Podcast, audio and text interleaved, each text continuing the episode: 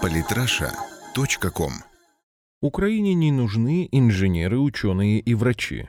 Святослав Князев, Премьер-министр Украины Владимир Гройсман назвал три профессии будущего для подконтрольных Киеву территорий. Инженеров, архитекторов, ученых, врачей и учителей среди них не оказалось. И не мудрено, хотя в Киеве и рассказывают о том, что украинская экономика уже нащупала дно, объективная статистика свидетельствует о строго противоположном. Свободное падение продолжается. Тракторист-машинист сельскохозяйственного производства, монтажник санитарно-технических систем и швея. На этих трех профессиях правительство Украины будет делать акцент как на самых перспективных и дефицитных на рынке труда. Эксперты уловили в словах главы украинского правительства признаки мрачных перспектив для страны. В приоритетном перечне нет медицинских и педагогических специальностей. Не интересуют украинскую власть научно-технические и строительные профессии. Да, конечно, все профессии важны, все профессии нужны. Сельхозрабочие и портные востребованы в большинстве мировых экономик, но ставка именно на них в экономической жизни страны наводит на печальные размышления. Ведь упор на аграрное производство и легкую промышленность уже давно стал уделом стран третьего мира, неоколоний. Ведущие страны Запада оставляют на своей территории наукоемкие производства, а в находящиеся в зависимости от них страны с низким уровнем развития науки и техники перебрасывают фабрики по пошиву футболок и спортивных костюмов, плюс закупают у них агропродукцию.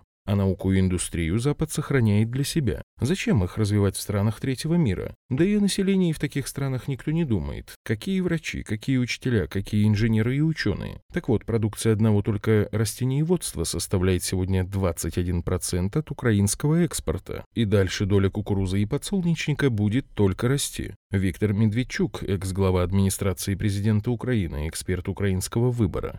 Сейчас основа отечественного экспорта – это продукция минимального технологического передела и сырье. Зато поставки за границу машин и оборудования с Украины за три года рухнули в два раза. Примерно так же упали и валовые показатели украинского экспорта. Разговоры об активизации торговли с Европейским Союзом – результат дешевых манипуляций. До Евромайдана экспорт с Украины в Европу составлял 16,8 миллиардов долларов. За 8 же месяцев текущего года он едва дотянул до 8,6. Не нужно быть профессором математики или доктором экономических наук, чтобы понять, в 2016-м торговля с ЕС даже не приблизится к показателям 2013 года. Так кому нужна такая ассоциация и зона свободной торговли? Слова же Гройсмана о потребности в специалистах по монтажу санитарно-технических систем звучат как откровенное издевательство. Ведь на обновление технических коммуникаций внутри страны на Украине денег нет. Зато украинские сантехники в Польше уже давно стали интернет-мемом.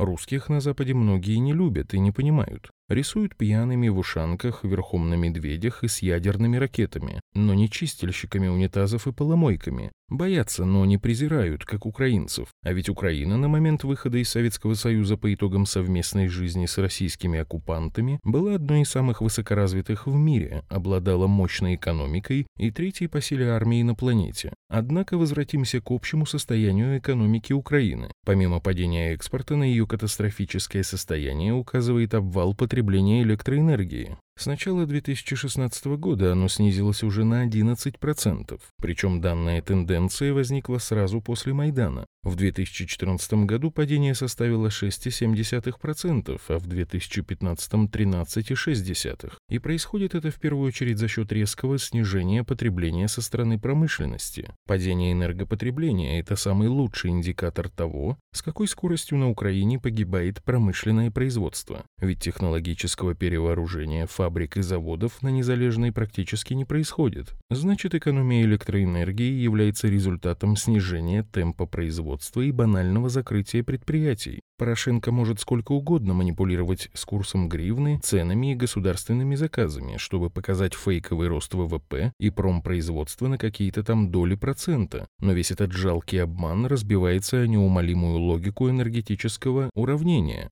Не произведут предприятия при прочих равных условиях больше продукции, столь радикально снизив потребление энергии. Вот и выходит печальная картина. Украина меньше экспортирует товаров, украинские заводы тратят меньше электроэнергии, украинцы меньше делают покупок, в том числе они даже стали меньше есть. Так куда же уходят результаты хваленого роста ВВП и производства? В воздухе растворяются? Или, может, все-таки никакого реального роста ВВП и производства на самом деле нет, и растут на Украине только цены? Да еще президент Порошенко все больше заказывает за счет западных кредитов на предприятиях олигарха Порошенко военной продукции на нужды национальной обороны. Очень печально то, что значительная часть народа Украины с маниакальным упорством отказывается сопоставлять перечисленные выше элементарные факты и понимать, что света в конце туннеля даже не предвидится. А желание напакостить северному соседу, подобно позиции японского пилота Камикадзе. Не факт, что атакуемым будет нанесен серьезный ущерб, зато сам смертник погибнет практически гарантированно.